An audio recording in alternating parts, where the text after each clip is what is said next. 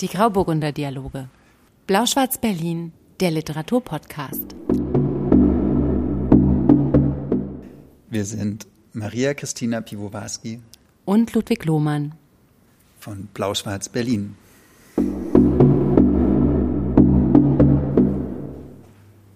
Folge 54. Blau-Schwarz vom- Berlin, der Literaturpodcast. Guten Abend, schön, dass ihr dabei seid. Der Mutter aller Podcasts. Wir starten wie immer ähm, heute wirklich ohne Verzögerung. Letztens wurde uns ja am Ende die Zeit ein bisschen knapp und das wollen wir heute nicht riskieren, weil wir auch Absacker zu besprechen haben. Nicht weniger äh, als die Absager. Wir haben ja auch noch nicht so viel Erfahrung nach 54 Folgen, können uns schon noch solche Probleme passieren. Hä?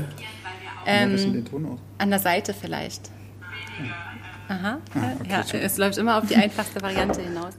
Ähm, was wir aber auch äh, professionalisiert haben, ist, dass wir anstoßen vor jedem Podcast. Du, du, du, du. du zuerst. Ja, los, komm. So ein heißer Tag heute kann man sich Ja. auch mal ein bisschen erflüssen. Sind das schon die Hundstage? Wissen wir das schon? Irgendwann kommen doch Hundstage. Und ich hatte heute das Gefühl, es fühlt sich schon sehr Das ist ein danach an. tollen Film mit El Pacino. Der Hundstage-Film. Wir Weißt freuen uns, dass ihr alle zuschaut. Wir hoffen, ja, Estelchen hat wieder die richtigen Tipps parat. Wir hoffen, dass der Ton ansonsten ganz hervorragend ist. Und ähm, nach dem Anstoßen starten wir mit Lyrik, so wie immer. Auf euch, Prost, schön, Salut. dass ihr da seid. Und schön, dass du da bist. Alles Gute nachträglich. Vielen Dank. Maria hat am Sonntag Geburtstag. ja. Darf ich das sagen? So, Ja, das- ja, ich, ich bin am Sonntag 41 Jahre alt geworden. Und ähm, ich fand es erst ein bisschen komisch. Ich dachte, 40 fand ich äh, relativ easy, 41 fand ich dann ein Hm. bisschen komisch, aber so einen Tag später geht's schon total. Ich finde, du siehst immer noch aus wie 40. Danke. Was hast du denn für Lyrik mitgebracht, Alte. jugendlicher Lohmann? Ja. Also ich habe jetzt mal, ich glaube, das hatten wir noch nie. Ähm, ich habe jetzt ein Buch mit, was es so ganz, ganz selten überhaupt noch gibt. Also man kann das nicht so im Ocelot kaufen und auch antiquarisch kriegt man das relativ schwer. Aber ähm, weiß gar nicht, wie ich dazu gekommen bin. Ich habe ein Buch über das romanische Café gelesen, was es ja in den 20er Jahren in Berlin gab, da am Breitscheidplatz dort die Ecke. Ähm, und da kam John Höxter drin vor und ich kannte John Höxter bis dahin. Hast du schon mal was von John Höxter gehört? Kein Wort. Ja, siehst du, genau. Und er hat ein Buch geschrieben, das heißt, äh, ich bin noch ein ungeübter Selbstmörder. Und bei dem Titel bin ich natürlich hellhörig geworden. Ne? Eins meiner Lieblingshobbys. Absolut. Ähm, es kommen Fruchtfliegen zu meinem Wein. Ich muss schneller Trink trinken. schnell, genau. Äh, genau, und dann habe ich mich ein bisschen mit ihm beschäftigt, weil mich ja auch die 20er Jahre so interessieren und alles. Und dann, ähm, das ist nämlich eine ganz interessante Figur gewesen, der ist der Sohn eines jüdischen Kaufmanns gewesen und ist so eine Art, ähm, naja, so ein Flaneur und Kneipenkünstler gewesen. Also der, der hing halt immer im romanischen Café rum und später im Mhm. Äh, ja Café des. Westens. Genau, er war zum Beispiel hier mit ähm, äh, Eris Mühsam Mhm. sehr befreundet oder mit diesen ganzen Leuten, die auch in, der, äh, in dieser Anthologie vorkommen, Menschheitsdämmerung.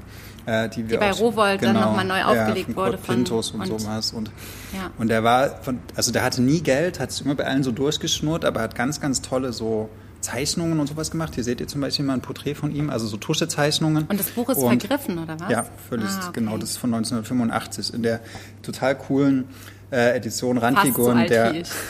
Randfiguren der Moderne. Äh, ja, und dann ähm, hat er auch so für den Sturm geschrieben und die Aktion, also für so Zeitschriften, die in den 20er Jahren ähm, ja, populär waren. Und, ähm, und dann kamen aber 1933 die Nazis an die Macht und dann äh, wurde auch das romanische Café äh, halt, ich weiß gar nicht, ob sofort geschlossen wurde oder auf jeden Fall diese, diese, diese ganze Kaffeekultur, dieses, dieses linke jüdische Intellektuelle und dieses, dieses Rumhängen und, Und so alles das haben halt genau, ja, das haben die Nazis halt nicht out. mehr geduldet Ja. und dann hat er sozusagen seine, seine künstlerische und seine Lebensgrundlage verloren und hat ähm, dann 1938 beschlossen, dass er in dieser Welt nicht mehr leben will. Ähm, und hat sich selbst ein Ende gesetzt. Und ähm, es, ist eine, es ist ein total krasser Autor, so von den es auf jeden Fall wieder zu entdecken gilt. Und jetzt lese ich mal zwei Gedichte von ihm vor. Eins so ein frühes, was noch so ein bisschen witzig klingt, und ein anderes. Äh, Mousse Bohemienne. Ich schreibe und schreibe und schreibe, die Seele mir aus dem Leibe. Mein Mädel tippt sich die Finger stumpf, wir stecken bis zum Hals im Sumpf. Ich schreibe, schreibe und schreibe, um Tisch und Bett und bleibe. mein Mädel klappt sich die Finger krumm, sie tippt und tippt und leidet stumm. Ich schreibe, schreibe und schreibe, das Leben ist eitel Scheibe. Selbst der Verleger hat kein Geld, weh dir, du unvollkommene Welt. Geht noch ein bisschen weiter, das Gedicht, aber das reicht jetzt, um das mal. Also ja. damals wurde noch gereimt, sieh an. Aber es war auch, ähm, hat auch gepasst, finde ich. Es wirkte, mhm. als müsste es so sein. Ja. Mhm. Mhm. Und jetzt kommt ein, ein Text aus seiner, der Spätphase seines Schaffens, hört man auch. Das andere Ich. Mein Herz umklammert meine Füße, bleib. Ich stampfe Luft, entgleite über die Dächer, Blutschwere zieht. Dünnblaue Luft trägt schwächer, ich sinke zur Erde und liege beim Weib. Berghüften am Abend rücken Leib. Im Tale ruhig in deinem Schatten, Gemächer. Umschlingen uns lautlos ein Fächer, atmet dein Mund, flüstert, bleib. O Bögen der Ferne, Brücken von hier zu mir, Straßen, die ich nie wachen Auges gesehen, vertrauter Hauch der Winde, die euch durchwehen. Erreicht ihr nie das Hier? Vor den Toren des Schlafs bleib ich tagelang stehen und suche zu dir. Oh, berührend. Schön, oder? Also, John Höxter. John Höxter. Ich nie von dem gehört. Ich bin noch ein ungeübter Selbstmörder. Ich habe das in so einer Ausgabe aus dem Postskriptum Verlag. Da gibt es eine Reihe, die hieß Randfiguren der Moderne, herausgegeben von Karl Riha und Franz J. Weber.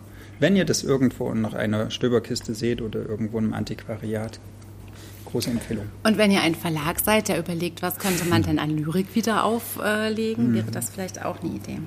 Gibt es nicht, gerade. Hm.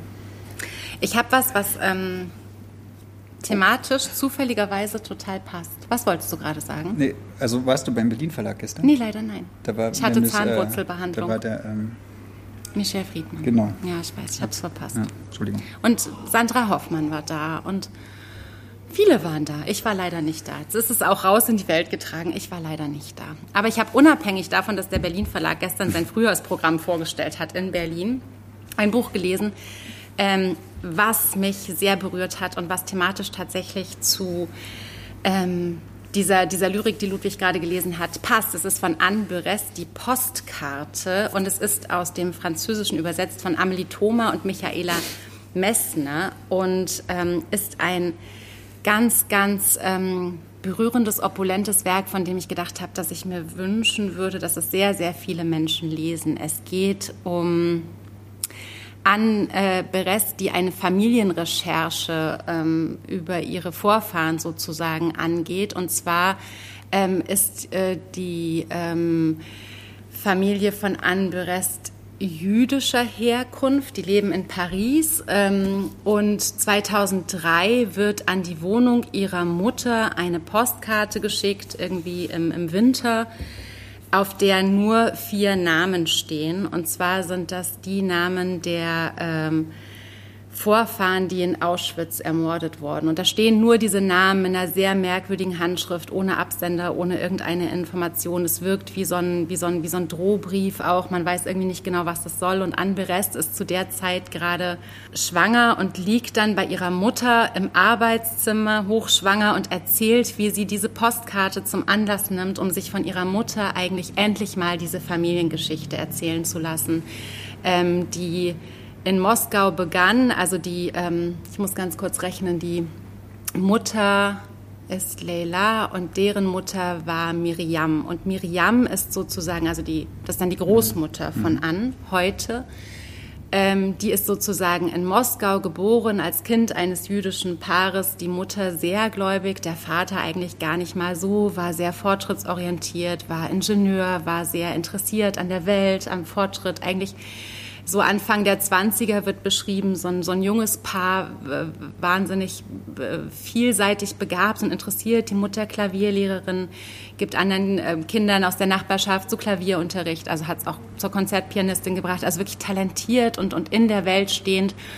und es, also es äh, rumoren aber sozusagen schon auch ähm, früh antisemitische Anfeindungen und die Familie fühlt sich dort nicht mehr sicher und der ähm, Vater dieses ähm, Mannes Ephraim sozusagen des ähm, Urgroßvaters von der heutigen an, der mhm. beschließt dann schon, also er, er hat das Gefühl, seiner Familie wird es da nicht gut gehen und er wird jedem eine Passage bezahlen, egal wohin die wollen. Also aber raus aus Moskau, raus aus Russland, das ist, das ist nicht sicher dort. Er selbst geht nach Palästina und dieser Ephraim, dieser, dieser Ingenieur sagt, ah, nach Palästina, da irgendwie im Staub irgendwelche Orangenplantagen bewirtschaften, das will er jetzt irgendwie nicht. Er will gerne da sein, wo auch die Welt gerade irgendwie ihn braucht mhm. und, und wo er wichtig sein kann.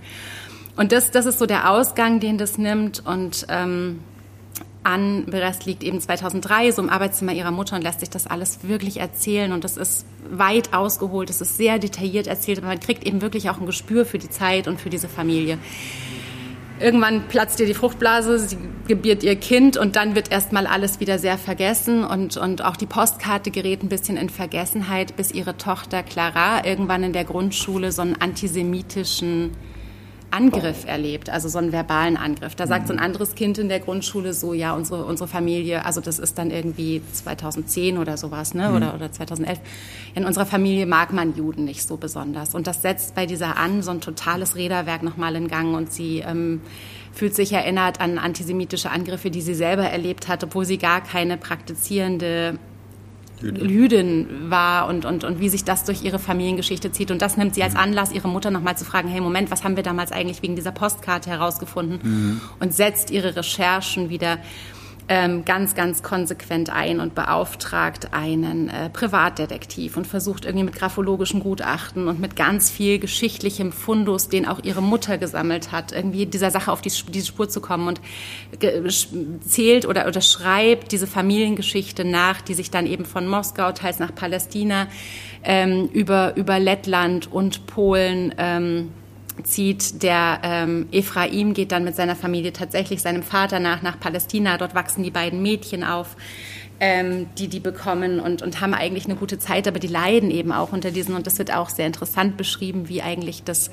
das Palästina damals eben gewesen ist und beschließen, sie gehen doch irgendwie zurück äh, nach Paris und sie werden es da schon irgendwie schaffen. Und dann kommt im Prinzip... Äh, der, die, das Naziregime und, und der Zweite Weltkrieg und die ganze Familie wird ausgelöscht. Und, und das wird ganz, ganz detailliert und mit wirklich Zeit, also Anberest nimmt sich ganz viel Zeit, das wirklich nachzuerzählen. Das hat fast einen journalistischen Stil, das hat, das hat was ganz, ganz akribisches zum Teil, also auch was sehr, sehr Vorsichtiges mit den, mit den Erzählungen ihrer Vorfahren umzugehen, aber sie gibt uns sozusagen auch eine Gelegenheit, irgendwie uns wirklich ähm, reinzufinden. Und zwar bis, also nicht nur, wie, wie ist die Familie in Auschwitz ermordet worden, was ist da genau passiert, was weiß man auch nicht, was hat es im Prinzip auch erschwert, das rauszufinden, mhm. bis hin zu, was ist eigentlich passiert, als die ganzen nach dem Ende des Zweiten Weltkrieges, die, die Deportierten, die in die, in die ähm, äh, Todeslager gebracht wurden, die überlebt haben und die danach zurückgeholt werden konnten nach Frankreich, bis zu der Situation, wie die im Prinzip in Bussen und Zügen angekommen sind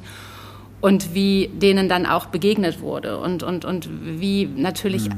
überall irgendwie Europa irgendwie versucht hat, möglichst jetzt aber schnell weiterzumachen und, und, und mit wie viel Schmerz auch danach im Prinzip äh, die Familien konfrontiert waren, die dort, ähm, die dort Familienangehörige verloren haben. Und das hat ja alles 45 nicht, also das war nicht von einem auf den anderen Tag 1945 vorbei. Also ja. die Existenzberechtigung, also da gab es ja diese Displaced Persons und alles, diese die Camps, ja. ähm, und dann die, die, die mussten ja wirklich jahrelang dann auch um, um den Staat Israel kämpfen und um eine Existenzberechtigung, auch die, die meinetwegen in Frankreich oder in Deutschland bleiben, oder um so Wiedergutmachungen oder Entschädigungszahlungen. Also ja. in, in, der BRD war das ja so, dass da bis in die 60er Jahre hinein das verweigert wurde, das hm.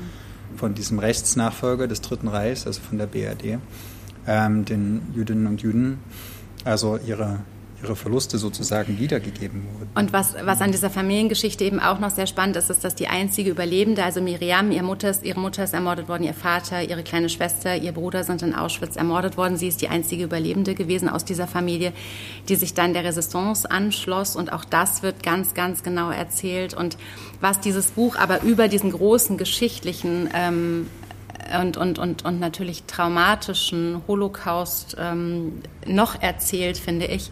Und das, das ist, ist ihr sehr gut gelungen, ist die Frage, wie du heute sozusagen jüdisch bist, wenn du nicht praktizierst, wie du dich sozusagen in so einer Gesellschaft wiederfindest, wie mhm. du dich zugehörig fühlst, auch wenn du vielleicht gewisse, gewisse ähm, religiöse Riten nicht befolgst, dass du eben trotzdem mhm. zu so einem zu so einem äh, dich zugehörig fühlst zu einer Sache, die sonst eben fast niemand versteht. Und das ist sehr interessant, weil es gibt dann ein Abendessen. Sie ist mit einem Freund eingeladen, also mit einem mit einem Liebhaber eingeladen bei einer mhm. jüdischen Community zu einem zu einem Seder-Abend. Sie hat überhaupt keine Ahnung, was sie da jetzt machen werden. Ne? Mhm. Sie ist also aufgewachsen, ähm, ohne dass sie irgendwie religiös. Ähm, bei der ganzen Familie ist so ganz wenig übrig geblieben davon. Ne?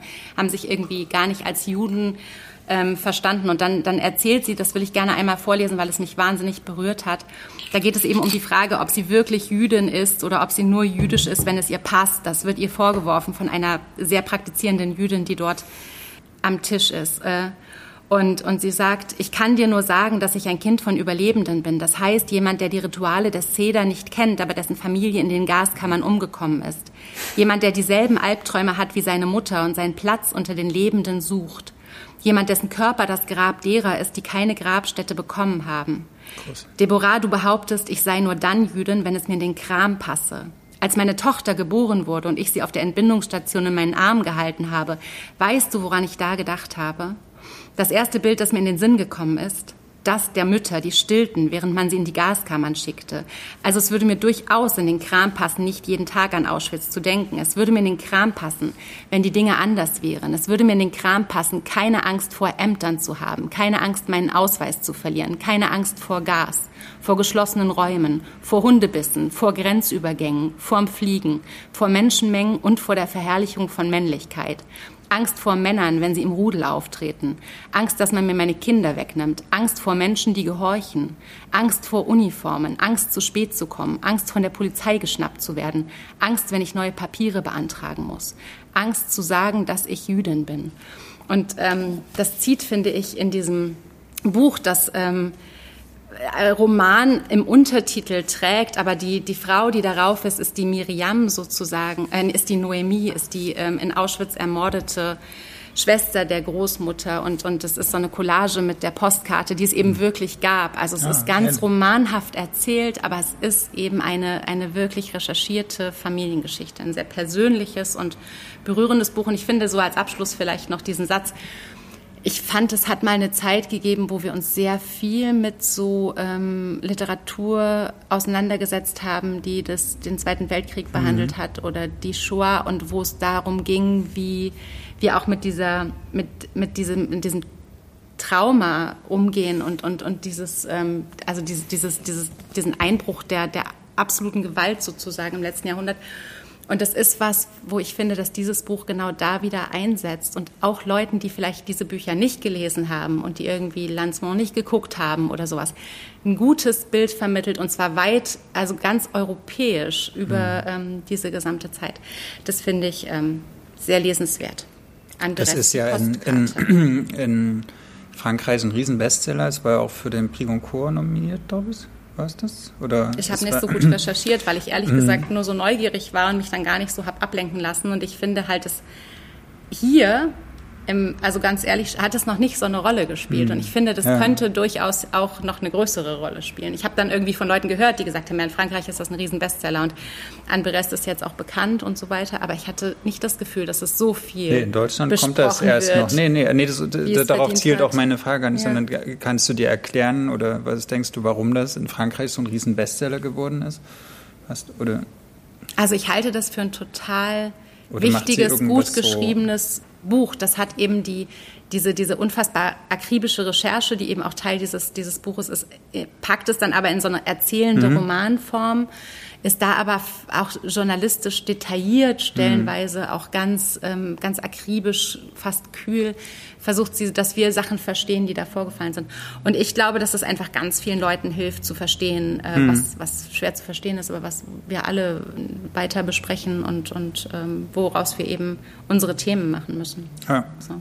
Ich glaube auch, dass wir, wenn wir uns so irgendwie intellektuell oder mit der Gesellschaft oder mit der Geschichte auseinandersetzen wollen, dass wir nicht drum rumkommen, uns damit auseinanderzusetzen. Mhm. Also gerade mit diesem Thema so. Also wir werden nie aufhören müssen, uns mit der Show auseinanderzusetzen. So. Egal, ob wir jetzt ja. eher von, wie, wie Sie jetzt, äh, aus einer jüdischen Familie kommt oder hm. wie wir jetzt aus einer Familie von Wehrmachtssoldaten so. Ähm, und was ich auch spannend ja. finde, ist, dass sie eben diese, also das endet, wie du es ja auch gesagt hast, das endet eben auch nicht mit dem Zweiten Weltkrieg. Ne? Sie hat, also sie erinnert eben die antisemitischen Angriffe aus den Erzählungen ihrer Mutter in den 50ern. Hm. Sie selber hat es irgendwie 85 erlebt als junges Mädchen auf der Schule und ihre Tochter erlebt es jetzt sozusagen wieder. Also es sind eben auch so Dinge, die sich so durchziehen, ja, und die sich wiederholen. Also dieses berühmtes wiederholt sich. Ähm, es ist mhm. eben wirklich auch belegt anhand dieses Buches. Und ich glaube, manchmal hilft dann so eine Familiengeschichte und so eine Erzählerin mhm. auch, dass man das versteht, wenn man vielleicht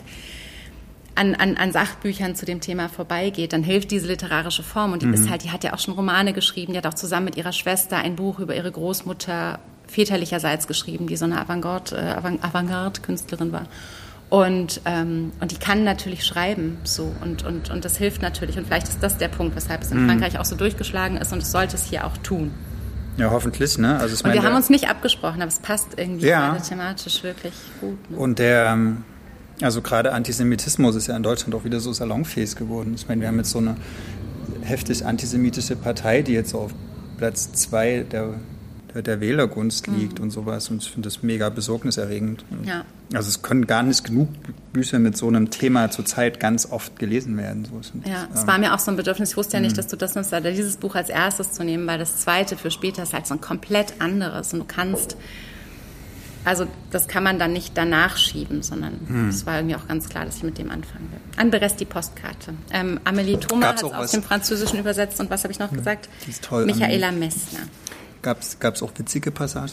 Es gibt ja auch so einen nee, es hat jüdischen Humor. Ja, also es hat so bei dem Thema besonders. Nee, es hat es hat viel Wärme. Also sie erzählt irgendwie auch von den von den Brüchen natürlich im Leben der Frauen ihrer Familie, von Begehren und von von Familienkonstellationen, von wie man auch eher unfähig ist, tatsächlich irgendwie seine sich in seiner Mutterrolle sozusagen ähm, einzufinden, wenn man einfach dieses was sie eben so geschrieben hat, ne? ich bin das Grab derer, die nicht hm, überlebt haben, das sozusagen. Ist und Bild. das hat, also ich habe jetzt nicht gelacht. Es hat hm. auch nichts irgendwie wie Witziges in diesem Sinne. Es ist ja, oft ist dieser jüdische Humor eher einer, der einem so im Halse stecken bleibt. Ja, aber also, das war jetzt irgendwie, bei dem war es wirklich nur so, dass es hat sich, und das ist vielleicht das, was mich auch so ein bisschen das hat sich fast auch spannend gelesen. Also da habe ich mich dann manchmal auch erwischt, dass ich gedacht habe, darf ich das jetzt empfinden? Ne? Ich weiß ja, wie es, also ich weiß ja, wie der Lauf der Geschichte war, ne? aber dass du trotzdem sozusagen ähm, hier, da hat irgendwie, äh, irgendwie französische Zeitschrift hingeschrieben, eine Suche, in der sich Thriller und Requiem vereinen. Und das ist mir eigentlich zu platt gesagt, ja. ne? aber es hat durchaus äh, diese Spannungsbögen und dieses Erzählerische, wo eben auch klar ist, sie springt irgendwie sozusagen in den Zeiten. Sie, sie hat eben auch so was sehr gut durchwobenes, indem sie uns das erzählt. Aber das, das finde ich, das finde ich äh, richtig und wichtig in dem Fall. Trotzdem wahnsinnig vorsichtig mit der Geschichte ihrer Familie und verantwortlich sozusagen. Cool. Ne? Schön. An Berest. Die Toll, Postkarte. dass der Berlin Verlag das gemacht hat. Ja, und es ist ein fettes Brett. Also es hat auch richtig, ich habe auch lange dran gelesen, weil es auch nicht so, also man muss dann auch viel das so weglegen und drüber nachdenken und atmen und sich schämen. Vor allem, ja. Now you. Wir haben ja eine neue Kategorie im, im, im Podcast. Ja, stimmt. Haben wir Welche? uns überlegt, Backlist-Perlen. So, ja. Das ist irgendwie so entstanden. Äh, das letzte Mal gab es auch schon. Ja, ich habe Nicole Kraus. Genau, du hast das letzte Mal gehabt, Nicole ja. Kraus und Maria und ich haben dann danach äh, noch ein bisschen länger darüber gesprochen, dass es eigentlich ja schade ist, dass wir immer so die krassen Novis besprechen mhm. müssen und dass äh, wir uns Wollen. auch manchmal, ja, es geht ja auch schon so bei dem Podcast darum, dass wir auch neue Bücher präsentieren. Mhm. Mhm. Aber wir haben dann auch manchmal so im Bücherregal halt so Titel stehen, die wir, also wie du beim letzten Mal schon, die uns schon so lange mhm. so anlachen und wo wir einfach gern auch denen auch nochmal Raum geben würden, weil das ja keine schlechtere Literatur ist, nur weil sie. Für die ja. Leute, die jetzt im Instagram-Livestream zuschauen, ihr dürft gerne einmal kurz ähm, kommentieren, wie ihr diese Backlist-Perlen-Geschichte findet. Das könnten wir doch jetzt, wenn ihr sagt, ihr seid da pro, dann würden wir das jetzt tatsächlich äh, pro Folge durchziehen, wie die Lyrik. Das wäre eine schöne Idee.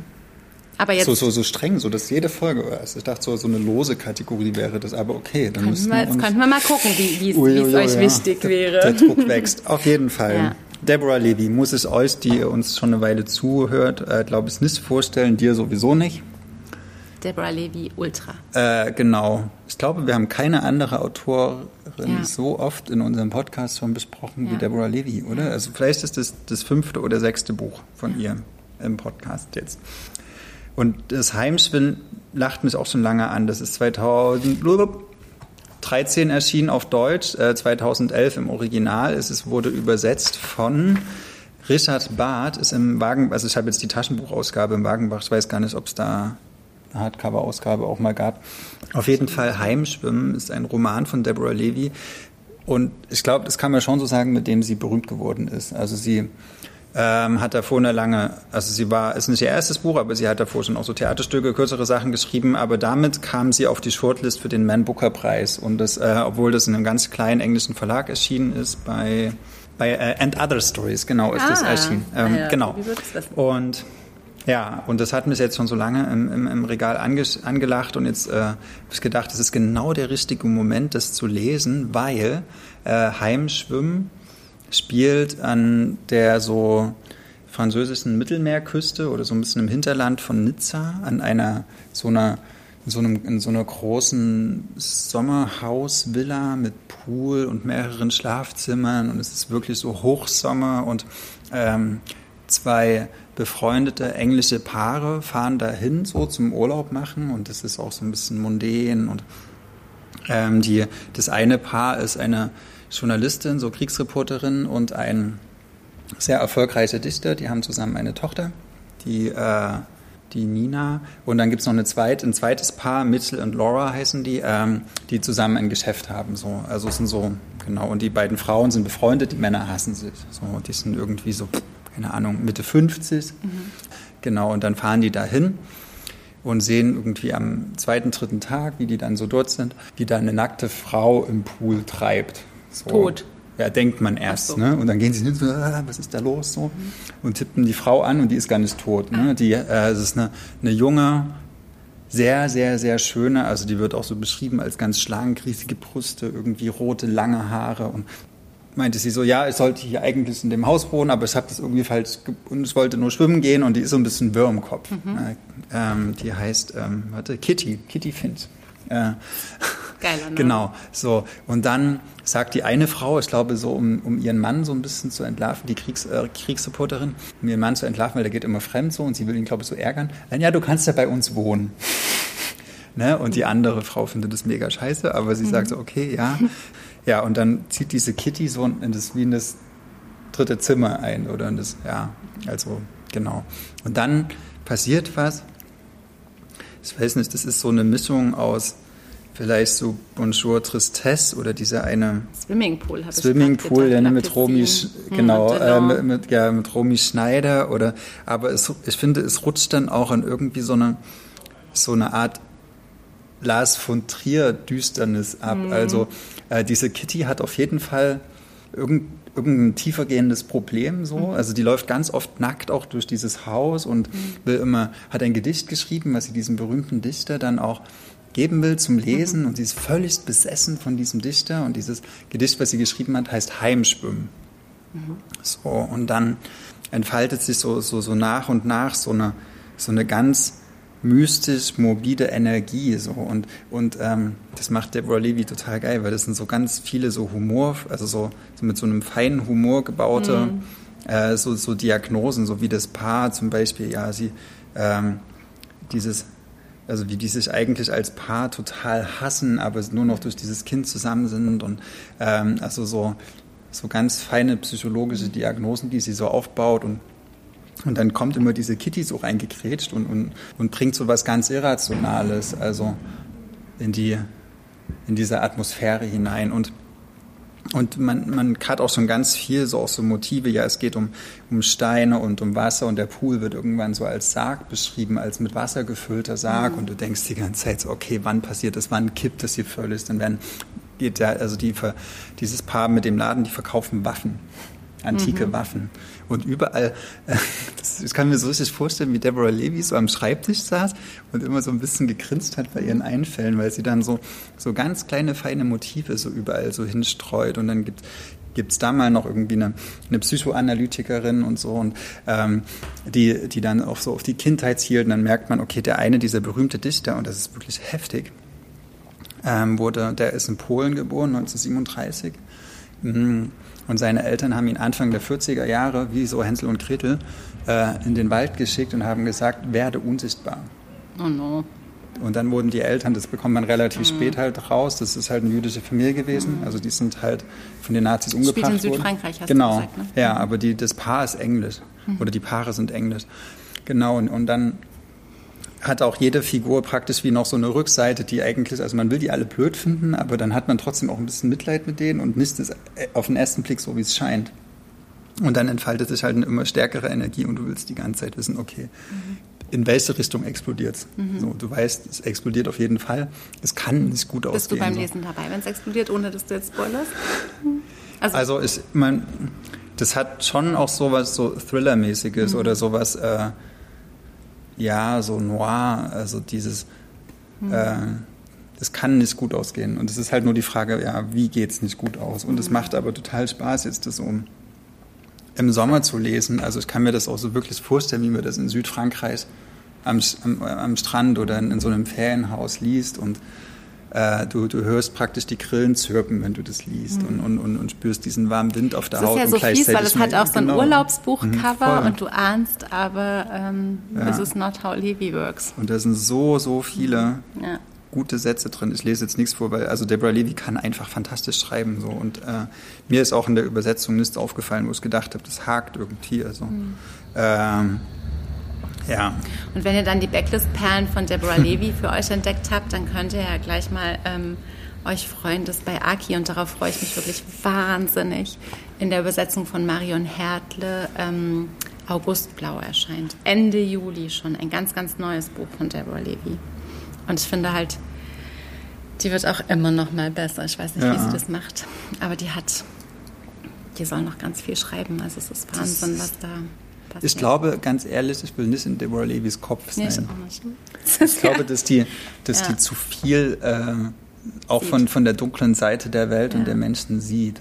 Aber für die Literatur ist es halt ein Riesengewinn. So, also eine, eine, eine Autorin, die, die es schafft, diese dunkle Seite so so aufzubeschwören und sie aber auch irgendwie zu domestizieren. Die schafft es aber auch mit so ganz wenig, ähm, wenig Farbe sozusagen. Ne? Also die macht mhm. so ganz, wie du es gesagt hast, so kleine Sachen, die sie so einstreut, äh, streut, die dann so eine Atmosphäre schaffen, die du erstmal gar nicht merkst, bis du schon längst drin steckst. Mhm. Also die hat die kein, die große Gesten braucht ja. oder irgendwie auch Ja, das ist ja auch große. mega schmal. Das sind 150 mhm. Seiten, aber da, also Lars von Trier würde da einen Vier-Stunden-Film draus machen und der wäre keine Sekunde nicht ja. langweilig.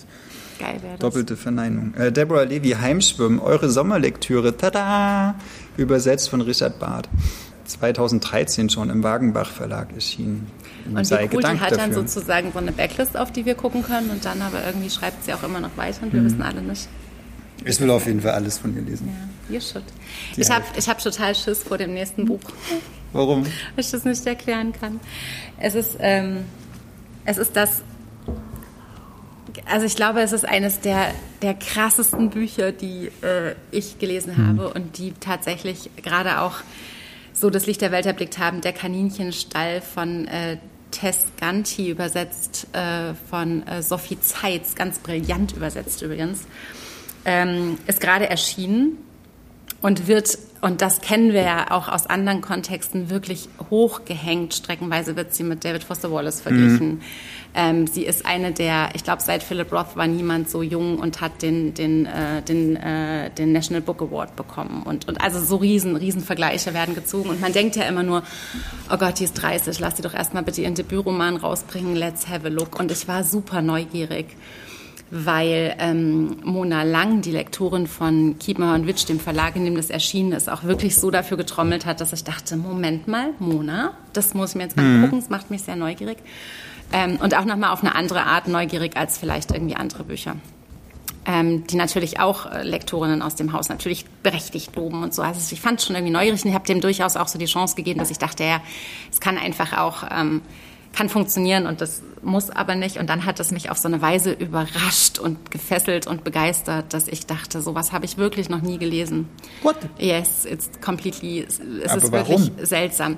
Es ist eigentlich die Geschichte eines Hauses. Also der Kaninchenstall ist ein ähm, Affordable Housing Projekt, wird es beschrieben, der auch auf Französisch irgendwas mit Kaninchen im Namen heißt. Daher kommt irgendwie dieser merkwürdige Name. Aber es ist eben auch so eine Art Karnickelbuchte mit vielen ähm, kleinen Wohnungen in ähm, Indiana im Rust Belt, also in dieser so Industrie, genau, wie in dieser Industrie, äh, also mal eine industriell florierende ähm, im, im Nordosten ähm, der Vereinigten Staaten. Jetzt ist aber da im Prinzip alles kaputt und alles tot. Die Jugendlichen sind ähm, drogenabhängig und, und in ständigem Kontakt mit dem Jugendamt, das sie dauernd bescheißen und eigentlich funktioniert da gar nichts mehr. Und die Hoffnungen der Menschen liegen sozusagen so ein bisschen wie auf den Straßen. Und ähm, Tess Ganti lässt, und ich habe mich natürlich erst, du wirst dich erinnern, an äh, unsere Freundin und äh, Kollegin Julia Rothenburg erinnert gefühlt, die ja auch um ein Haus in Berlin einen Roman geschrieben hat.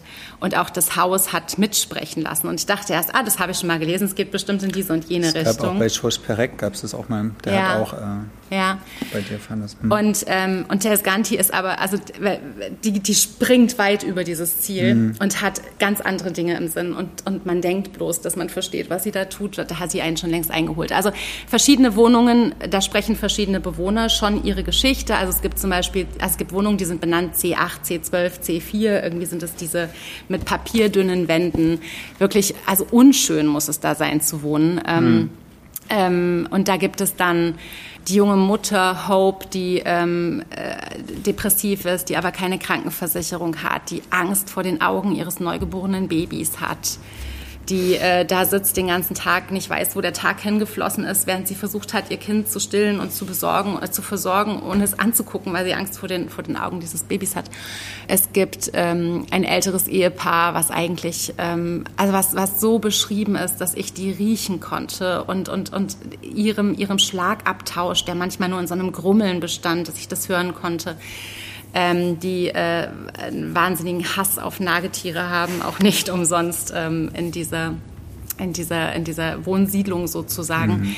Es gibt ähm, Joan Kowalski, die beruflich ähm, eigentlich nur auf so einer Seite restinpeace.org dafür zuständig ist, ähm, die Kommentare unter Todesnachrichten zu filtern und zu sortieren und schlimme Sachen da rauszulöschen, damit irgendwie über die Toten nichts Schlechtes gesagt wird und die, deren Job sozusagen so eine, so eine Social Media Putzkraft ist sozusagen und die da völlig resigniert hat, schon von ihrer Chefin permanent angepisst wird und ähm, deren große Aufgabe darin besteht, dass es einen Kinderstar gab äh, namens Elsie Blitz, was ähm, irgendwie so eine Riesenfigur für alle ist, weil sich jeder erinnert, wie die goldlockige Elsie Blitz damals irgendwelche ähm, jahrelang Serien äh, performt hat und, und, und so ein Charakter in den Köpfen der Menschen geworden ist, die die eben mit einer realen Person verwechseln mittlerweile. Die ist jetzt im Alter von über 80 Jahren halt irgendwie dann mal gestorben.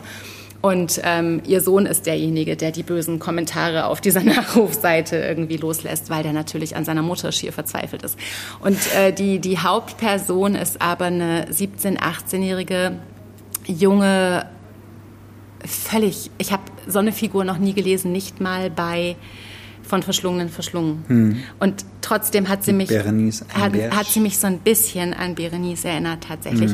Blondine ist ähm, also Waisenkind von Geburt an sozusagen, ist in Pflegefamilien hin und her geschubst worden, hat also wirklich so das, das totale Übel gesehen, ist jetzt in so einer vom Jugendamt bisschen zusammengeschusterten WG gelandet, wo sie noch so die letzten, das letzte Jahr irgendwie so quasi halbbetreutes Wohnen absitzen soll und ähm, hat eine wahnsinnige Faszination für Hildegard von Bingen im Speziellen und die Mystikerin des kommt das denn her? 12. Jahrhunderts allgemein. Die liest einfach den ganzen Tag, die ist in ihrem Zimmer und schließt sich ein und liest und beschäftigt Hm. Aber es klingt sich. jetzt nicht wie so ein literaturaffines Milieu, ehrlich gesagt. Nee, aber Also, die ist einfach das auch her? nicht von dieser Welt so klug. Okay. Also die hat auch in dem, wie sie sowas redet und ja. Jede Figur spricht, ähm, also wenn ich das jetzt richtig erinnere, ist jede Figur erzählt in der Ich-Perspektive und du bist in jeder Figur für den Moment total drin. Und dann macht Tescanti aber ganz wilde Sprünge und baut auch Kapitel, die nicht miteinander zu tun haben, denkst du erst, bis du irgendwie irgendwie merkst, doch, doch, das greift völlig ineinander über. Also zum Beispiel gibt es diese, diese Szene, wo sich ähm, diese, diese Blondine und diese Nachrufschreiberin im, in einem Waschsalon irgendwie treffen und wo klar ist, die wohnen übereinander und untereinander, die haben sich aber noch nie getroffen, weil in diesem mhm. Kaninchenstall ist einfach überhaupt kein nachbarschaftlicher Kontakt möglich. Es ist mhm. überhaupt keine, nicht auf irgendwie soziale Interaktion oder Gemeinschaft ausgelegt. Ähm, dann gibt es ähm, eine WG von Jungs, mit denen Blondine zusammen wohnt, die alle in die verliebt sind und die dann halt irgendwie anfangen, irgendwelche äh, kleinen Tiere zu opfern vor lauter ähm, Blondine, die, die diese Mystikerin auch sucht, die diesen Hildegard von Bing Fetisch, würde ich fast sagen, hat, weil sie sich natürlich eigentlich auch am liebsten transzendental auflösen möchte, ja, weil mhm. sie irgendwie ähm, versteht, dass man aus so einem religiösen Fanatismus sozusagen eins wird mit was, was größer ist als man selbst, also deren ganzer wahnwitziger, unlebens, fast einerseits fast lebensuntauglich, andererseits ist sie aber klüger als wir alle zusammen. Also das ist so total, autistisch irgendwie. Ja, naja, nicht nur. Also ich habe sowas wirklich noch nie gelesen. Dann gibt es, also dieser, dieser Roman ist gespickt mit, also ein Kapitel ist bloß aus ähm, aus Internetkommentaren zusammengesetzt. Ein Kapitel ist der Nachruf von dieser Elsie Blitz und was ich jetzt vielleicht nicht richtig rübergebracht habe, aber dieses Buch ist absurd witzig. Es gab keine Seite, auf der ich mich nicht halb tot gelacht habe. Auf manchen habe ich mich komplett tot gelacht, weil das hat so einen ganz klugen, bösen, sarkastischen, einerseits beobachtenden, aber dann auch erzählerischen Witz, den ich der bitterböse ist und der ähm, bestimmt auch nichts für zu zart beseitet ist, aber der wahnsinnig viel Freude macht beim Lesen. Also man rast durch die Seiten, man versteht irgendwie längst nicht alles. Am Ende auch die Genres springen so, ja. Es ist eben so ich habe schon jetzt dreimal gesagt, sowas habe ich noch nicht gelesen, aber es ist eben auch wirklich wahr. Die Genres springen so völlig durch die, durch die Gegend. Manchmal ist es ganz stringent erzählt, dann ist es, dann ist es ganz, ganz, also abs, absurd, abstrakt fast gehalten. Dann sind es, geht es in so Comic über, dann hat es mal so Lyrik-Assoziationen. Also es ist wirklich, man hat so einen, so einen kompletten Jetlag nach so einem Buch. Und ich finde es sehr, sehr mutig und sehr gelungen, hm. ähm, sowas zu schreiben, weil da auch äh, Themen verhandelt werden in den Denk also in den denkenden Figuren, die irgendwie alles so gesellschaftlich betreffen. Also, also MeToo, Internet, ähm, mhm. Lebens, Lebenswirklichkeiten von ähm, was passiert denn, wenn so ein Industrialisierungshype vorbei ist, was passiert mit den, mit den Menschen, die dann eben in sowas wohnen bleiben müssen. Also ganz viel gesellschaftspolitisches ähm, Zündmaterial hat sie da total gut verbaut. Hier kam gerade in den, in den Kommentaren, das klingt nach äh, Poverty Porn. Also, und ist, also ist das so auch so eine. Na, das so eine, ich einen total so, lustigen so, Reflex. So, so eine White Trash Prosa, mhm. so wie jetzt Scott McLennan hat er ja zum Beispiel auch über diese, mhm. dieses so ähm, von der, von der, sag ich mal, vom, von der Digitalisierung und dem Spätkapitalismus irgendwie so abgehängte weiße Arbeiterschaft, mhm. die dann also natürlich irgendwie so klassischerweise so Trump-Wähler sind und ähm, über die es aber auch meinetwegen mit so einem Ost- oder Westküstengestus relativ leicht ist, sich so darüber zu erheben so, und, und von, äh, von oben herab zu mhm. sprechen. Aber diesen Reflex finde ich total witzig, weil ähm, letzte Woche haben wir, in der letzte Folge haben wir mhm. über die Soldaten gesprochen, mhm. weißt du noch, wo es ja im Prinzip, wo du auch gesagt hast, hier, das ist in, was warst du für eine Stadt? In ähm, Bukarest, in Bukarest, mhm. das, das ärmste Viertel und so weiter. Ich habe neulich versucht, also nur mal off topic, weil das hat damit jetzt gar nichts zu tun, ich habe neulich versucht, für jemanden Bücher über Armut zu recherchieren, die nicht historisch sind und die irgendwie aber romanhaft ähm, eigentlich auch Kinderarmut thematisieren und habe gedacht, es gibt wahnsinnig wenig, also ja. gerade im deutschsprachigen und gerade ähm, im, im, heutigen eben. Historisch gibt es da ein bisschen was, aber das ist alles nicht das, was wir gesucht haben. Und ähm, was ich eben interessant finde, ist sofort irgendwie so eine, so eine, so eine Flagge hochzuhalten. Das ist halt deswegen, glaube ich, kein Poverty Porn.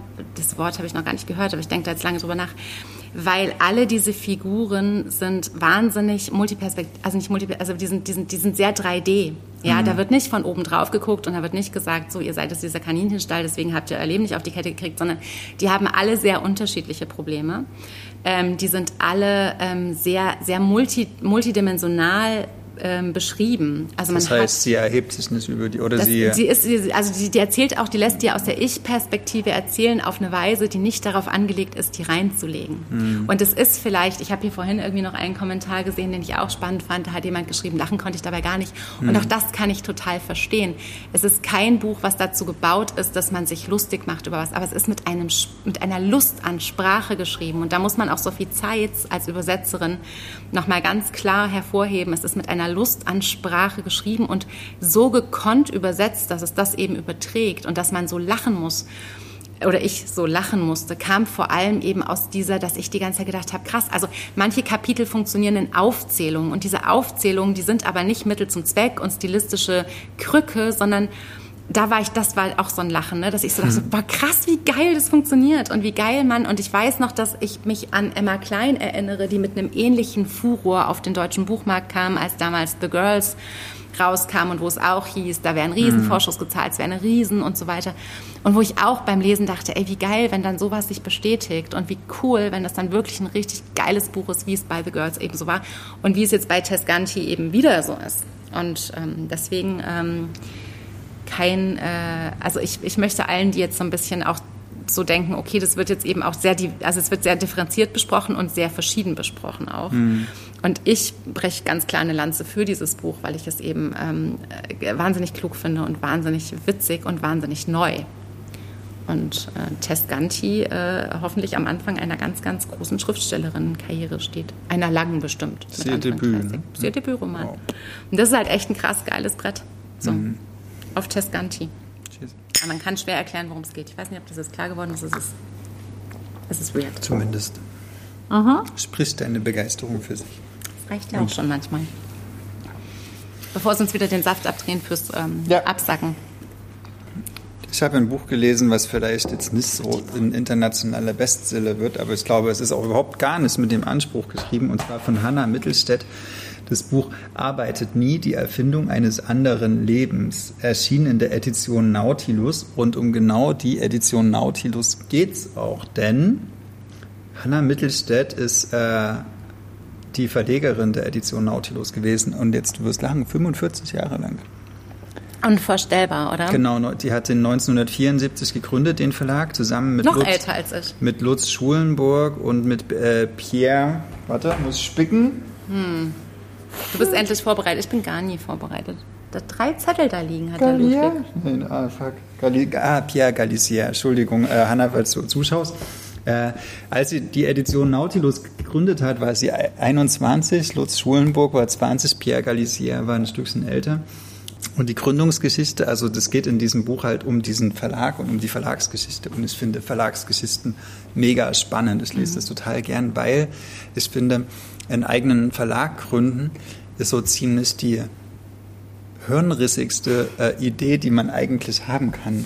Und wow. gleichzeitig die schönste und in gewisser Weise auch so antikapitalistisch-idealistischste Idee, die man haben kann. Und die mhm. Edition Nautilus ist für mich so ein Musterbeispiel für die Hirnrissigkeit und die Schönheit so einer Idee. Und das erzählt sich in dem Buch, gegründet wurde der, das gab in, in, in Hamburg so in den, in den Spätwehen der 68er, also mhm. Anfang der 70er Jahre gab es sowieso anarchistische Gruppen und in, in einen so einer Kellerkaschemme, da, da gab, da haben sich halt so Leute immer so getroffen, die da so diskutiert haben über wie, wie die Welt eigentlich sein müsste und die Gesellschaft und haben darüber nachgedacht und die, die Freiheit und, und haben so äh, die klassische Arbeit verneint und alles. Hast du nicht gesehen? Dann kam dieser Pierre Galicier aus Frankreich, der wirklich so dieses, also in Frankreich waren die 68er Proteste auch was anderes als in Deutschland. In Deutschland war das ja eher so eine äh, so eine Studentinnenbewegung. Mhm. In Frankreich war das ein richtig, richtig großer gesellschaftlicher Streik. Da haben elf Millionen Menschen mhm. gestreikt. Und wir kennen das ja jetzt aus der Gegenwart. Äh, wenn in Frankreich gestreikt wird, ist es einfach ein völlig anderes Ballett. Also hier gibt es ein paar Trillerpfeifen von Verdi, dort brennen halt Barrikaden. So. Ähm, genau der Unterschied. Und dieser Pierre Galicier kam halt nach Deutschland und hat Lutz Schulenburg und Hanna Mittelstädt kennengelernt. Die haben das ist auch geil, die haben es kennengelernt und irgendwie zwei Monate später sind sie zusammengezogen. Vier Monate später haben sie, haben sie zusammen diesen Verlag gegründet, äh, zu dritt und haben das als Ziel also gesetzt. Also gewohnt gearbeitet. Genau, also das war sowieso Auch, als Kollektiv ja. gedacht. Ne? Also das ist halt so sehr, sehr linkes Milieu. Da ging es gar nicht darum, dass man jetzt irgendwie sagt, man gründet wie heute, ne? man mhm. gründet ein Unternehmen, so wie wir dann irgendwie, okay, machen wir erstmal eine GBR oder so ein Schnulli. Erstmal ein sondern, genau, sondern äh, da ging es halt darum, um Ideen so und es gab auch keine sowas wie Copyright und sowas. Da geht es auch nicht um 9-to-5-Job ja, genau, oder so. Feierabend irgendwann, äh, sondern dann... Ja, und, ähm, und dann wollten sie so am Anfang so die Texte der, also viel so französische Situationisten, Anarchisten, äh, Dadaisten, Surrealisten aus den 20er Jahren halt veröffentlichen und in den, in den deutschen Sprachraum zugänglich machen und gar nicht so, um damit Geld zu verdienen, sondern um gewisse Texte und Ideen zu verbreiten. Mhm. Und das halt und dann haben sie halt so alle möglichen, also alle überhaupt nur denkbaren Fehler gemacht, die man machen kann. So, sie haben zum Beispiel in die in, in, in irgendeine Auslieferung, so eine linke Auslieferung äh, investiert, wo der, wo der Chef äh, ein Spieler war und dann haben die zigtausende von D-Mark versenkt, weil der Typ mit der Kohle durchgebrannt ist so und äh, haben also mehrmals wie das komplette Verlagsvermögen äh, verloren oder dann gab es so Rechtsstreitigkeiten und sie haben wirklich lange, lange durchgehalten, bevor überhaupt mal irgendwie so eine Art äh, Erfolg kam, so oder so ein kommerzieller Erfolg. Zum Beispiel haben die in den 80er Jahren angefangen, eine Franz Jung Gesamtausgabe herauszubringen. Kennst du Franz Jung noch?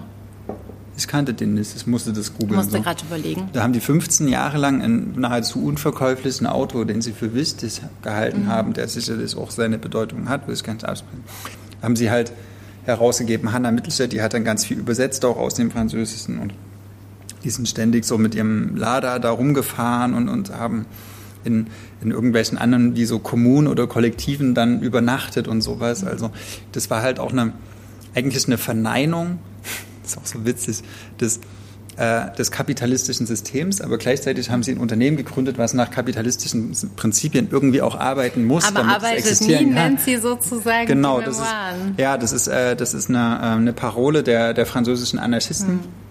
Und sie sagt, natürlich habe ich nie gearbeitet. Es war immer irgendwie eine, eine Art auch politischer Gestus. Und wir haben eigentlich immer gearbeitet. Also wir haben auch Sonntag früh um zwei, wenn wir nachts in der Kneipe gesessen haben und die sagt, oh, wir haben sehr viel geraucht, sehr viel gesoffen.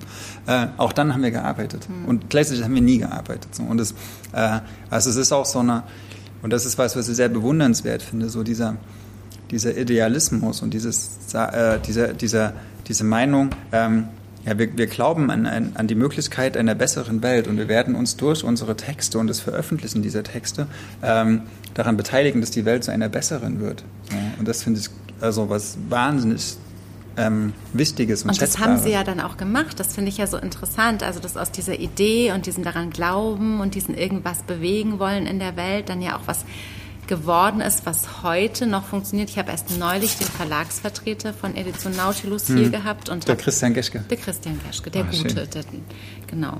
Rolling Stones waren leider Ja. nicht da, aber Christian war da. Und ähm, der wahnsinnig ähm, Rolling Stones-Fan ist, egal. Ich mag Christian aber sehr. die haben, die sind der Verlag von Laurie Penny, ne? Die Ja. sind der Verlag von, die haben diese, diese, diese ähm, Flugschriften rausgegeben, diese Reihe in der Edition Nautilus, die nicht wegzudenken ist, wovon ähm, ist da nicht auch von Mito Sanyal das Buch über Vergewaltigung Ja. erschienen? Da ist von Justin Tanandi die schlechteste Hausfrau der Welt erschienen. Also da gibt es ganz viele feministische Grund ähm, Schriften oder genau, die also dann gerade so dieser zwei, sind, zweite ne? Welle Feminismus, äh, der so war- oder dritte Welle schon, Ja. dieses, okay, wir, wir müssen jetzt aufhören, die Männer zu hassen, sondern es geht um eine ganz andere Art. Also auch ganz so, äh, so ultra progressive Texte wie das Recht auf Stadt oder die ähm, oder so ja halt gegen den gegen den Kapitalismus, aber so wirklich äh, Da kommt im Herbstprogramm jetzt irgendwie ein Buch von einem Architekten, der sich da über, über die, über die ähm, ich habe das Wort gerade nicht präsent, aber wenn man sozusagen so würdelos handelt, dass man zum Beispiel in Städten be, be, beabsichtigt, keine Sitzplätze schafft, äh, die gemütlich sind, damit sich irgendwie vielleicht auch Menschen ohne festen Wohnsitz da irgendwie hinsetzen und da irgendwie sozusagen, also äh, würdelos war, es war ein anderes Wort als würdelos, aber es bedeutet im Prinzip sowas, also so ein Buch über über, über Architektur in so einem, in so einem menschenliebenden Kontext und, und also ganz wichtige Bücher erscheinen da halt immer. Aber eben auch so krasse französische Krimis, also, also gerade Ja. was so Frankreich angeht. Wir hatten da ja auch schon ein paar Bücher hier, irgendwie, glaube ich, die du auch gerade besprochen hast. Also Mhm. Leroy ganz, heißt er. zum Beispiel, ne? Sh- äh, Shimona Sinha, Ja. die hatten wir. Ähm, also genau, es geht auch auf, will ich Ja. damit nur Ich- sagen. ne? ich du hatte- hast diese Idee ich- und dann geht es auch auf. Ich, ich hatte mal überlegt, was denn mein erstes Edition Nautilus Buch war, an das ich mich erinnern konnte. Das Mhm. war von Abbas Kider, die äh, Orangen des Präsidenten, Mhm. bevor er, weiß ich nicht, wo er zu Hansa oder wohin gegangen ist. Äh, Frank Witzel war sehr viele Jahre äh, Autor, also von Anfang an. Im äh, düsteren Leib werden ihre Walder, äh, im düsteren Wald werden ihre Leiber. hängen? aber. Aber Ist das nicht Wagen? Weiß Nee. gar nicht. Ja? Ich dachte, das wäre auch Edition Nautilus. Und ich glaube, das ist eben auch so, Ja, also auch so ganz ja. literarische Warte, Titel, es, ne? Es sind ja alle, alle Bücher Alle sind ja Bücher hinten, sind ja, alle, dran? die da hinten aufge... Also das Nach ist echt, das Nachnamen ist, der Autoren? Das ist so ein Goldschatz, Oder nach Buch. Zeiten, ah, nee, ne? warte mal, 2013 hört es auf. Nee, das, leider, Also, das ja. war leider spät danach. Aber auch interessant, so eine Statistik oder so eine Mhm. Auflistung so des Werks, was sie bis dahin und so weiter. Genau, und jetzt die Frage, wie ist es gemacht? Also es gibt halt irgendwie... Ludwig, wie ist es denn gemacht? Es gibt irgendwie 50.000 Ordner äh, mit so Verlagskorrespondenzen. Ja. Die hat Hanna Mittelstädt alle äh, gelesen oder durch, durchforstet und das sind immer so Ausschnitte von Briefen und alles Mögliche, was halt Verlagskorrespondenz ist. Und damit dazwischendurch erzählt sie, aber sie ist eine wahnsinnig gute Erzählerin. So. Ähm, wie das dann auch war, als Lutz Schulenburg 2013 gestorben ist und wie sie das alleine weitergeführt hat, wie sie Die hat, glaube ich, Äh. mal hier eine Moderation gemacht mit Jan Kohlbrot, glaube ich, Mhm. oder sowas. Wahnsinnig tolle.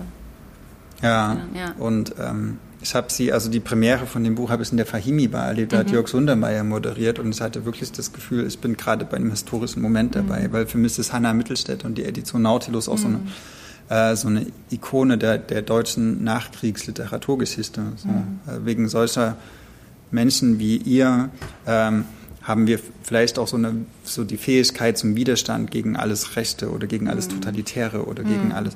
Ähm, ja, und das, das sollte man äh, zumindest wertschätzen. Man muss vielleicht das nicht jetzt in, so, ich bin da vielleicht ein Nerd, wenn ich sowas lese, und es gibt nicht so viele, die jetzt so sich für Verlagsgeschichten interessieren, aber man sollte zumindest wertschätzen, dass es wirklich Menschen gibt, die den Mut haben, all ihr Geld, all ihre Zeit äh, für die Veröffentlichung von Texten äh, zu opfern oder zu, ein, zu investieren, die unsere Gesellschaft eventuell ein ganz, ganz kleines bisschen besser und offener und freier und Es ist halt auch ein tolles machen. kulturelles und Mhm. zeitdokumentarisches Werk, ne? Und da musst du dich ja, so wie wenn man was über Surfen liest, kann man auch was über Ja. das Verlegen lesen.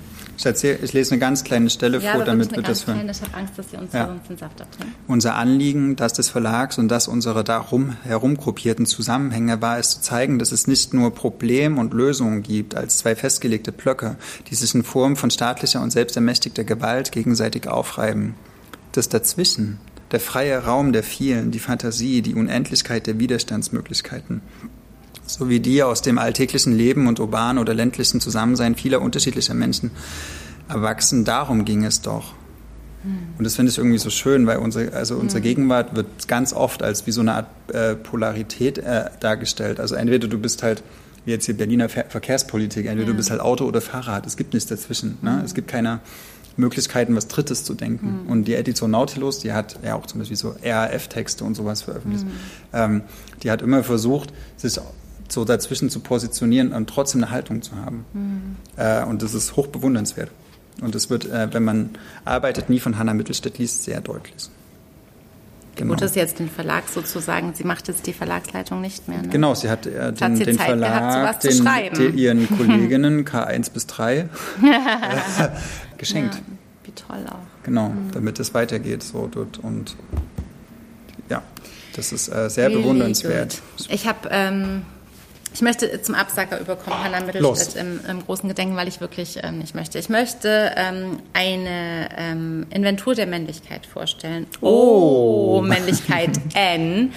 Oh Boy erschien im großartigen Kanon Verlag und ich habe Ludwig extra vorher gefragt, ob ich es machen darf, weil offiziell erscheint es erst morgen. Aber es ist ähm, mit einem Nachwort von Mitu Sanyal versehen, sammeln sich dort eben 18, habe ich recht? 18. Ähm, verschiedene Stimmen von ähm, Männern, Sternchen, nicht-binären Personen, die sich mit dem Thema Männlichkeit eben auf ganz verschiedene literarische Weise, aber immer literarische Weise auseinandersetzen. Es sind ganz großartige Texte, die mich sehr überrascht haben. Ich habe erst so ein bisschen Skepsis gehabt und habe gedacht, oh, was ist jetzt, wenn mir jetzt 18 als Männer gelesene ähm, SchriftstellerInnen sozusagen erklären, äh, oh boy. So habe ich gedacht, na, da, das, da denke ich mir doch vielleicht meinen Teil selber, aber es hat mich auf ganz viele Weisen unfassbar überrascht. Es gibt ganz, ganz tolle, ähm, bewegende Texte, es gibt ganz aufrüttelnde Texte, es gibt, ähm, es gibt Texte, die mir Sachen erklärt haben, die ich wirklich nicht wusste oder die ich wirklich nicht verstanden habe. Es ist ein ganz diverses ähm, äh, Sammelsurium, so ein Debattenband, der wirklich macht, dass man nochmal selber anders über, über ähm, also dass man seine Meinung nochmal anders, anders sieht, dass man nochmal einen weiteren Blick kriegt, nochmal einen weiteren Scope kriegt für Dinge. Und ich finde, was es eben auch ist, und das kann ich euch vielleicht auch einmal so ans Herz legen, es ist ein großer ähm, Lustmacher auf ganz viele Texte von Menschen in diesem Buch, die eben woanders noch ähm, mehr veröffentlicht haben. Also es ist dann wie so ein, wie so ein Appetit haben. Bei, bei ganz vielen Sachen war es es für mich auf, auf die Werke von anderen ähm, mhm. Autoren. Und ähm, ich fand das, fand das total gelungen. Donat Blum und Valentin Moritz haben es herausgegeben. Die haben sozusagen auch den, den, den, den Fokus so ein bisschen auf literarische Texte gelegt. Und die sind sehr, sehr unterschiedlich. Es ist ein, ein Comic ist drin. Es ist ähm, natürlich, wenn ihr so einen Text von Dinscher äh, Gücheta irgendwie habt, dann ist das immer auch irgendwie, liest sich das wahnsinnig poetisch und, und sehr, sehr ähm, lyrisch. Es ist ein großartiger Text von Daniel Schreiber drin. Es ist ein toller Text von Dennis Otto drin, von Friedemann Karik. Äh, Jérôme äh, C. Robinet. Es sind ganz viele verschiedene Stimmen, die da so zu Wort kommen und schaffen, dass ich überrascht war, wie sie dieses Thema angehen. Und das ähm, ist eine große Empfehlung. Oh Boy aus dem Kanon Verlag. So. Danke. Möchtest du auch noch was dazu sagen? Nee, ist, äh, ist ein Absacker. Absacker werden es kommentiert. Hopp. Ähm, oh, danke. Ja.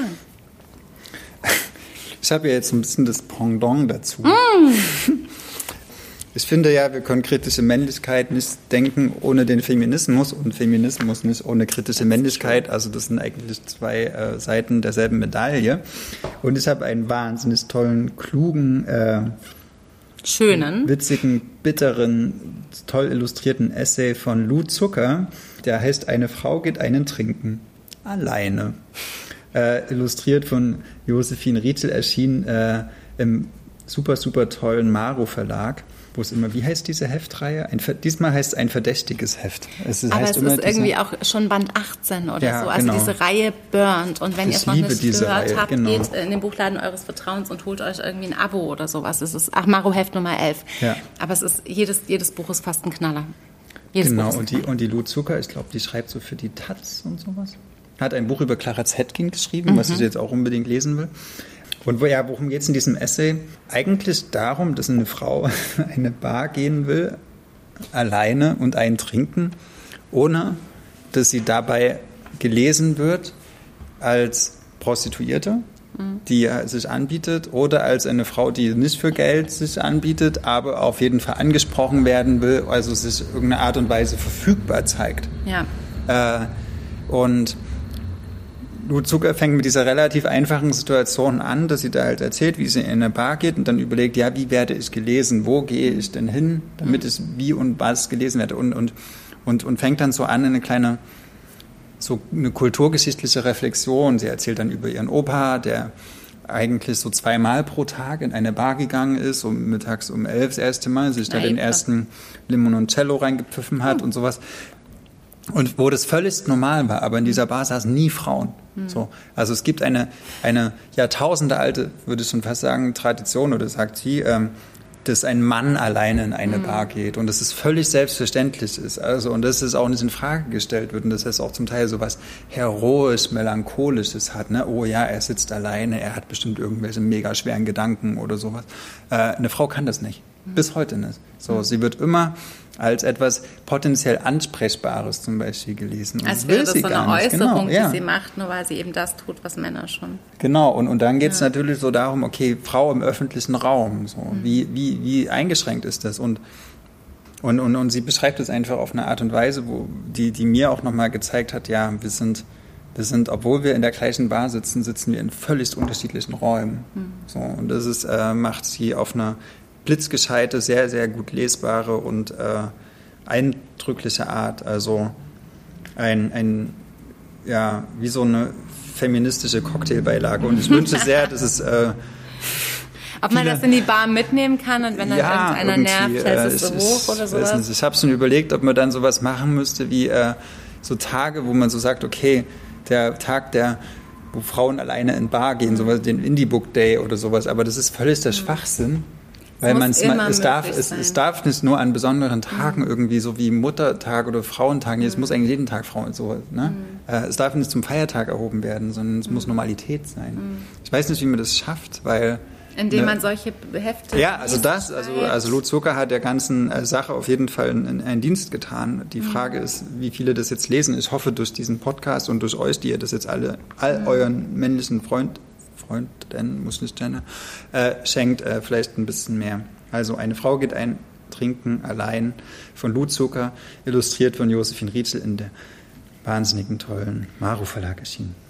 Tut euch den Gefallen. Vielleicht müssen wir noch einen ganz kurzen Satz zum Abschied sagen, weil wir jetzt eine lange Pause haben, die keine Pause ist, weil wir natürlich jeden Monat eine Folge machen, aber wir Ende sind August. erst Ende August mit Folge 55 wieder am Start. Ich glaube am 30.08. Den könnt ihr euch also schon mal vormerken und es wird euch vorkommen, wie lange dazwischen. Aber wir hatten die letzte Folge auch spät im Juni, die jetzt früh im Juli. Und die nächste kommt jetzt ja. halt mal spät im August, weil Sommer und wir müssen alle irgendwie viel schwimmen gehen und viel lesen. Und was wir dann äh, zu berichten haben, das erfahrt ihr an dieser Stelle am 30. August um 20.30 Uhr, wenn wir wieder hier zusammensitzen. Ja, Schönen Sommer. danke für euer Für Lesen, euch. danke für eure Aufmerksamkeit. Tschüss. Ciao. Schönen Sommer. Das war der Podcast zu unseren letzten Lektüren. Wir sind Ludwig und Maria von Blau-Schwarz Berlin.